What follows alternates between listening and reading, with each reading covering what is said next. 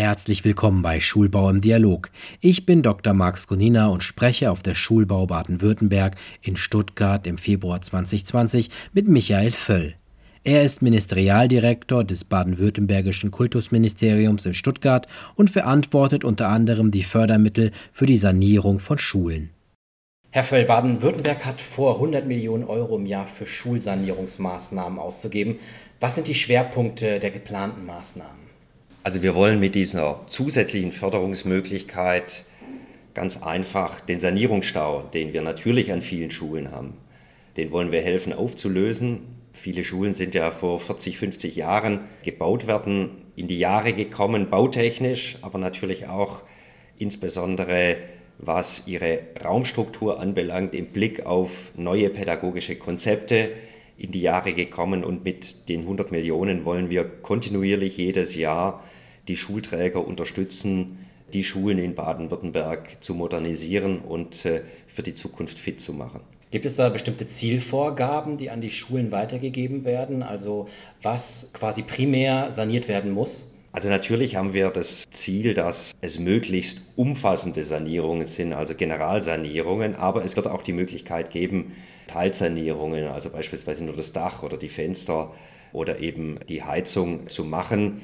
Da wollen wir den Schulträgern Flexibilität geben. Ansonsten gibt es natürlich Mindestanforderungen, was Raumstrukturen anbelangt, die einfach notwendig sind, um lehrplanmäßigen Unterricht zu machen oder wenn es eine Ganztagesschule ist, auch den Ganztagesbetrieb in der Schule durchführen zu können. Aber über die Mindestvorgaben können die Schulträger immer hinausgehen. Das ist die eigene Entscheidung, die eben in der Regel sind es ja Kommunen in Baden-Württemberg, die Schulträgerin sind, die die Städte und Gemeinden in eigener Selbstverwaltung treffen. Aus Ihrer Beobachtung jetzt mit Hintergrund auf den Digitalpakt oder das Thema Friday for Future, Gibt es da Änderungen an der Schule, die mit den Sanierungen einhergehen? Also als Beispiel, dass man versucht, besonders nachhaltig zu bauen oder dass man versucht, gleich Cat7-Kabel einzubauen? Ja, natürlich. Also wer heute eine Schule saniert, insbesondere wenn es eine Generalsanierung ist, der schafft natürlich auch damit gleich die Voraussetzungen für die Digitalisierung. Und natürlich gehört das zum guten Standard, dass es auch ein energetisch nachhaltiges Konzept ist.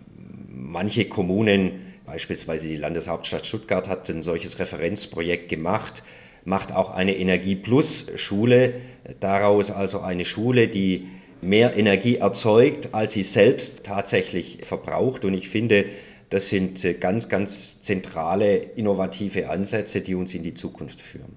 Wie stark werden da Schüler mit einbezogen? Gerade wenn ich mir jetzt vorstelle, so ein Aktivhaus, ich nehme an, da sind dann Solarpanels drauf. Werden die einbezogen? Weil die erleben ja die Sanierungsmaßnahmen ja teilweise mit. Inwieweit die Schülerinnen und Schüler einbezogen werden, hängt natürlich vom jeweiligen Schulträger ab. Aber wir wünschen uns das sehr, dass die Schülerinnen und Schüler einbezogen werden, weil ich schon der Überzeugung bin, dass es auch einen pädagogischen Mehrwert hat und im Übrigen auch Schülerinnen und Schüler wie auch Lehrerinnen und Lehrer wichtige Ratgeber für die Architekten und Planer sind, wie denn eine Schule der Zukunft tatsächlich aussehen soll. Und ich kann es mir bestens vorstellen, dass wenn ich eben das Thema Nachhaltigkeit im Unterricht behandle und es steht eine Schulsanierungsmaßnahme an, dann gibt es eigentlich nichts Besseres und das ist ja in der Pädagogik ein geschätztes Prinzip, wenn ich anhand des eigenen Beispiels das sozusagen dann auch im Unterricht behandle und die Schülerinnen und Schüler in die Entscheidung mit einbeziehe, wie nachhaltig denn die Schule der Zukunft, ihre Schule der Zukunft dann auch nach der Sanierung gestaltet sein soll. Gibt es Spezifika des Bildungsbaus in Baden-Württemberg im Vergleich zu anderen Bundesländern? Ist hier etwas anders? Also wir geben vergleichsweise wenig vor. Wir haben in unseren äh, Schulbaufördervorschriften natürlich gewisse Mindeststandards, was Räumlichkeiten anbelangt, weil wir eben sicherstellen müssen, dass es einen, wenn ein Gymnasium gebaut oder saniert wird, dass hinterher auch die Räumlichkeiten zur Verfügung stehen, die für ein dreizügiges Gymnasium halt nun einmal notwendig sind. Wir geben energetische Standards vor, die mindestens zu erreichen sind. Aber ansonsten geben wir den äh, Schulträgern vor Ort die Freiheit, das so zu gestalten, äh, wie sie das für richtig halten.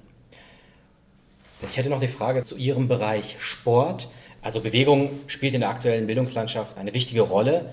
Wirkt sich das auf die Planung aus, auf Sportplätze und Sporthallen?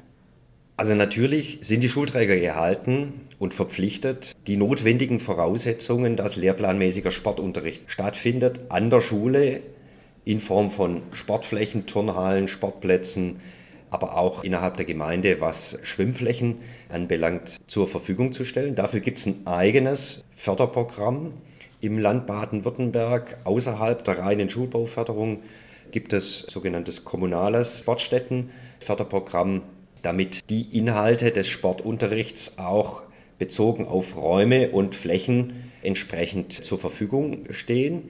Aber ich finde, über den reinen Sportunterricht hinausgehend ist es eine Frage im Schulbau, wie ich beispielsweise eben auch Bewegungsmöglichkeiten in die normale Schulbauplanung mit einbaue. Flächen, die multifunktional beispielsweise nutzbar äh, sind oder wo eben auch entsprechende Arbeitsgruppen ähm, bestimmte Formen der Bewegung dann äh, miteinander vornehmen können. Das ist jetzt nicht nur eine Frage der reinen Sportflächen, sondern auch, äh, welche Räumlichkeiten habe ich im Schulbau, um solche Räumlichkeiten eben auch für Bewegung im Schulalltag sozusagen nutzen zu können. Als letzte Frage, welchen Stellenwert hat die Schulbaumesse für den baden-württembergischen Bildungsbau? Also ich finde, das ist eine wichtige Messe und ein, ein wichtiger Impuls, weil das Thema Schulbau ist ein Megathema. Einfach aufgrund der demografischen Entwicklung, der steigenden Schülerzahlen werden zusätzliche Schulen benötigt, aber natürlich auch wegen dem großen Sanierungsstau, das es im Bereich der Schulen gibt und nicht zuletzt auch wegen den veränderten pädagogischen Konzepten. Schulen, die vor 50 Jahren gebaut wurden, sind in der Regel nach einem bestimmten Muster gebaut werden. Räume, die sich an einem langen Gang entlang aufreihen. Die pädagogischen Konzepte von vor 50 Jahren sind nicht mehr die heutigen und auch nicht die zukunftsfähigen Konzepte. Von daher glaube ich, dass die Schulbau wichtige Impulse setzen kann und man darf nicht unterschätzen, der Schulbau gehört zu den größten Investitionsbereichen, die die öffentliche Hand tätigt. Schulen sind sozusagen in der Fläche des Landes fast in jeder Gemeinde vorhanden und von daher ist es ein zentrales Thema und ich denke, das Programm bietet da auch äh, gute Möglichkeiten, neue Impulse zu setzen und zu erfahren. Herzlichen Dank Gerne. für die Beantwortung der Fragen und äh, wünsche Ihnen ganz viel Erfolg, wenn Sie noch ein bisschen über die Messe gehen. Dankeschön. Alles Gute Ihnen. Ja. Schulbau im Dialog ist ein Podcast des Kubus Medienverlags. Wir informieren über neue bauliche und pädagogische Konzepte für Kita, Schule und Campus. Mehr zum Schulbaumagazin und den Schulbaumessen finden Sie auf www.schulbau-messe.de.